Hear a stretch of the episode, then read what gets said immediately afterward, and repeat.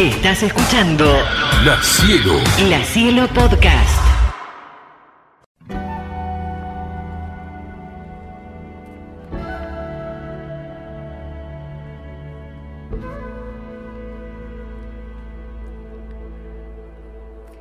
Un amigo mío camionero ha escrito en el cristal del parabrisas, mujeres y motores, alegrías y dolores.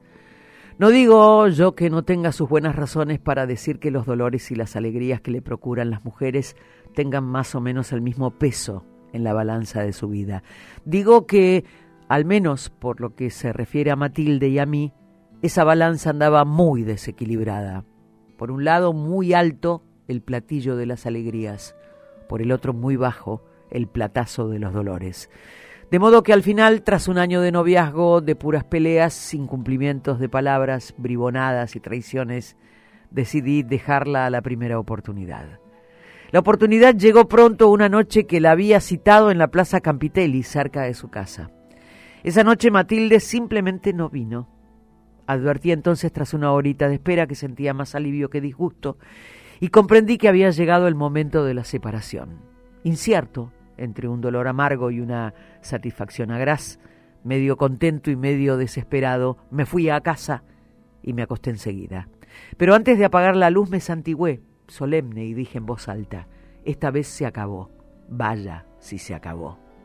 Este juramento hay que decir que me calmó porque dormí de corrido nueve horas y solo me desperté por la mañana cuando mamá vino a avisarme que preguntaban por mí al teléfono. Fui al teléfono al apartamento de enfrente de una modista amiga.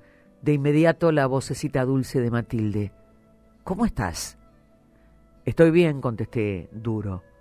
Perdóname por anoche, pero no pude, de verdad. No importa, le dije. Así que adiós. Nos veremos mañana. Te diré una cosa. ¿Qué cosa? Una importante. ¿Una cosa buena? Según. Para mí sí. ¿Y para mí? Dije tras un momento de reflexión, claro, también para ti. ¿Y qué cosa es? Te lo diré mañana. No, no, dímela hoy. No, mañana. Está bien. ¿Sabes por qué te he telefoneado hoy? Porque hace un día precioso, es fiesta y podríamos ir en moto al mar. ¿Qué te parece? Me quedé incómodo porque no me esperaba esa propuesta tan cariñosa hecha con una voz tan dulce. Después pensé que en el fondo tanto daba hoy como mañana e iríamos a la playa y yo en lo mejor le diría que la dejaba y así me vengaría también un poco. Dije, está bien, dentro de media hora paso a buscarte. Fui a recoger el ciclomotor y luego a la hora fijada me presenté en casa de Matilde y le silbé para llamarla, como de costumbre. Se precipitó enseguida abajo, lo noté. Normalmente me hacía esperar Dios sabe cuánto. Mientras corría hacia mí atravesando la plaza, la miré y me di cuenta una vez más de que me gustaba. Bajita, dura, morenísima, con la cara ancha por abajo como un gato, la boca sombreada de pelusilla, los ojos negros, astutos y vivos, el pelo muy corto, espeso, y tan bajo sobre la frente que evocaba el pelamen de un animal salvaje.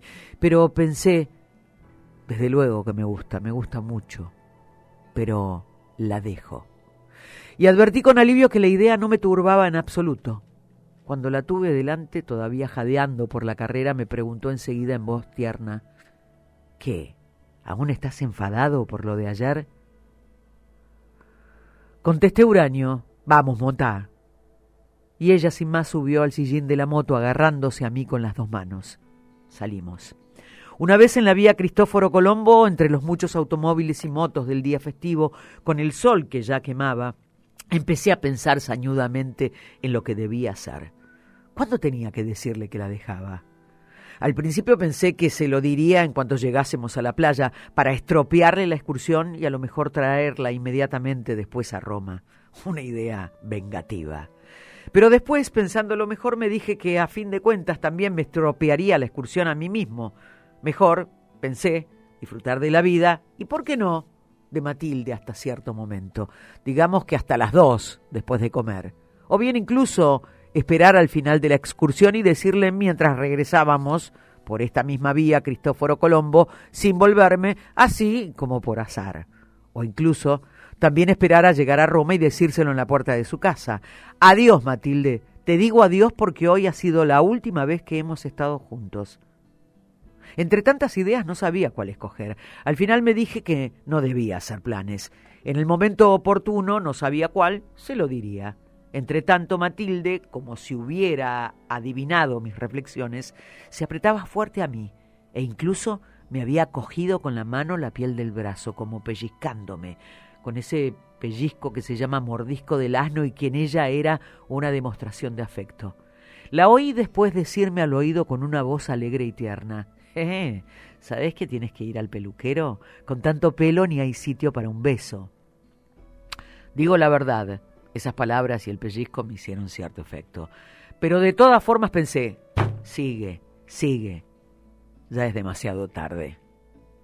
Una vez en Castelfusano cogí hacia Torbainaica, donde sabía que no había balnearios que solo agradan a quienes van al mar a ponerse morenos, sino nada más que matorrales y la playa desierta.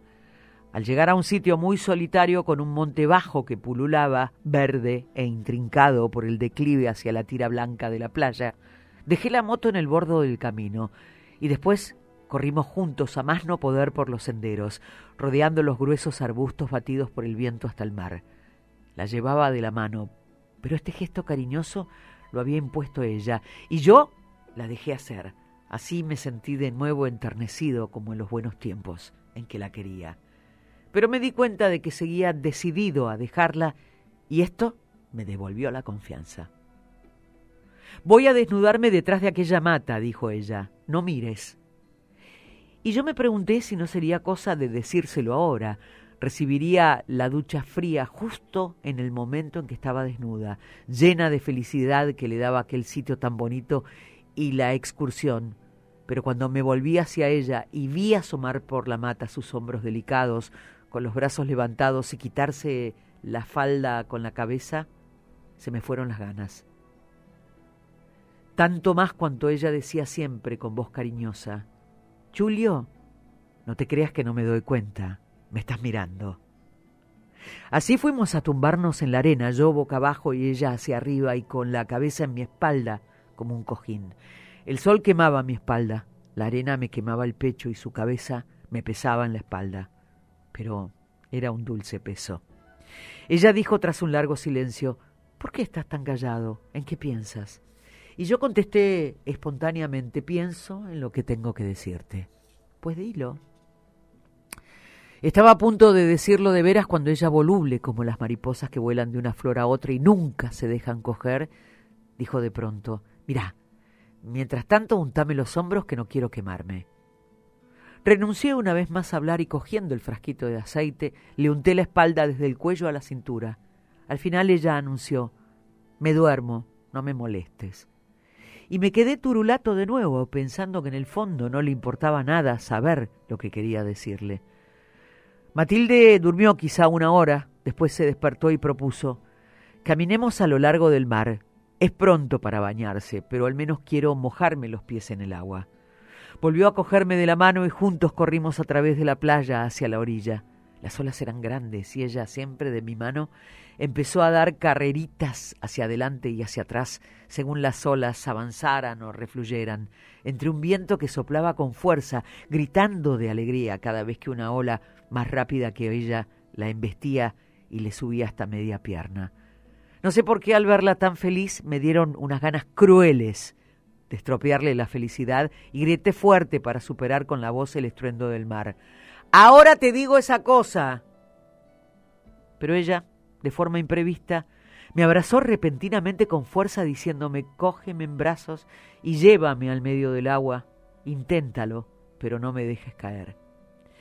De modo que la alcé en brazos, que pesaba mucho aunque era pequeña, y avancé un poco entre toda aquella confusión de olas que se cruzaban, montaban unas sobre otras y refluían. Mientras tanto me preguntaba por qué ella había hecho este gesto y concluí diciéndome que con su intuición femenina había adivinado que lo que quería decirle no le iba a gustar. Ahora, desvanecido el peligro de oírme decir aquella cosa, me invitaba a volver a la orilla. Volví y la dejé con delicadeza en la arena y me dio un beso en la mejilla diciendo, ¿y ahora comemos? Abrimos el paquete del almuerzo y comimos los bocadillos de ternera que mi madre me había preparado. Después, durante dos horas, siempre la misma canción. Yo tenía en la punta de la lengua lo que quería decirle. Pensaba decírselo porque el momento me parecía favorable. Estaba a punto de decirlo cuando ella de pronto me hablaba de forma cariñosa o hacía un gesto imprevisto o incluso me quitaba la palabra de la boca. Varias veces me volvió la idea de una de esas mariposas blancas de la col, que en primavera son las primeras y las más inacibles, feliz de quien consigue echarles mano. Después, cuando ya desesperada de llegar a mi declaración, me propuso de golpe y porrazo, bueno, dime ahora esa cosa. Estaba a punto de abrir la boca cuando ella gritó, no, no, no, no, no me lo digas, espera, déjamela adivinar, veamos. ¿Quieres decirme que me quieres mucho? No, respondí. ¿Entonces quieres decirme que soy muy mona y te gusto? No. Entonces, ¿que nos casaremos pronto? No. Estas son las tres únicas cosas que me interesan, dijo ella sacudiendo la cabeza. Basta, basta. No quiero saber nada. No, tengo que decirte que... Pero ella, tapándome la boca con la mano, chitón, si quieres que te dé un beso. ¿Qué podía hacer yo? Me quedé callado y ella quitó la mano y puso sus labios en un beso largo que me pareció sincero. Al final habíamos hecho de todo, tomado el sol, dormido, un semibaño en la playa, habíamos hablado, pero no le había dicho aquella cosa y ya solo nos quedaba irnos, de modo que nos vestimos cada uno detrás de su mata y yo una vez más, mientras me metía los pantalones, pensé que ese era el momento adecuado. Me levanté y dije con voz natural, lo que quería decirte, Matilde, es esto. He decidido dejarte. Pronunciadas estas palabras, miré hacia la mata tras la que ella se ocultaba, pero no vi nada. El viento ahora soplaba más fuerte que nunca y solo se oían en aquel lugar desierto la voz del viento, baja y modulada, y el estruendo del mar. Matilde parecía que no estaba, como si mis palabras la hubieran hecho desvanecerse en el aire, como los torbellinos de arena que el viento levantaba sin tregua de las dunas blancas y empujaba hacia arriba, hacia el monte bajo. Dije, Matilde, pero no obtuve respuesta. Grité entonces, Matilde, y tampoco contestó. Inquieto, incluso un poco asustado, pensando que, quién sabe, estuviera llorando de dolor o quizás se hubiera desmayado, me puse a toda prisa la camisa y corrí hacia la mata detrás de la cual debería estar. No estaba. En la arena no vi más que su bolso y sus zapatitos rojos, pero justo en el momento en que me volvía llamándola, la sentí que se me echaba encima con violencia hasta el punto de que no pude aguantar en pie y caí boca arriba con ella. Matilde ahora se sentaba a horcajadas en mi pecho y me decía, Repite lo que has dicho, vamos, repítelo. La arena me soplaba en la cara, punzante. Ella se reía sin parar y yo por fin contesté flojo, Bueno, no lo repito, pero déjame en paz. Pero ella no se levantó enseguida y dijo, ¿Y eso era todo? Te digo la verdad, creía que era algo más importante. Después me soltó, me levanté yo también y de repente advertí que estaba contento de habérselo dicho y de que no lo tuviera tomado en serio y se lo tomara como una de las muchas bobadas que se pueden decir entre enamorados. En resumen, volvimos a subir la pendiente cogidos de la cintura y yo le dije que la quería mucho y ella me contestó ya un poco reservada, porque no se temía que la dejara, también yo. Poco después corríamos de nuevo por la vía Cristóforo Colombo, pero al llegar a su casa me dijo cogiéndome de la mano, Julio, ahora es mejor que no nos veamos unos días. Me sentí casi de fallecer y consternado exclamé, pero ¿por qué? y ella con una buena carcajada, he querido hacer una prueba. ¿Querías dejarme? Y luego, solo ante la idea de no verme unos días, pones una cara así de triste. Estás bien. Nos vemos mañana. corrió hacia arriba y yo me quedé como un bobo mirándola alejarse. La cielo, la cielo. La Cielo Podcast.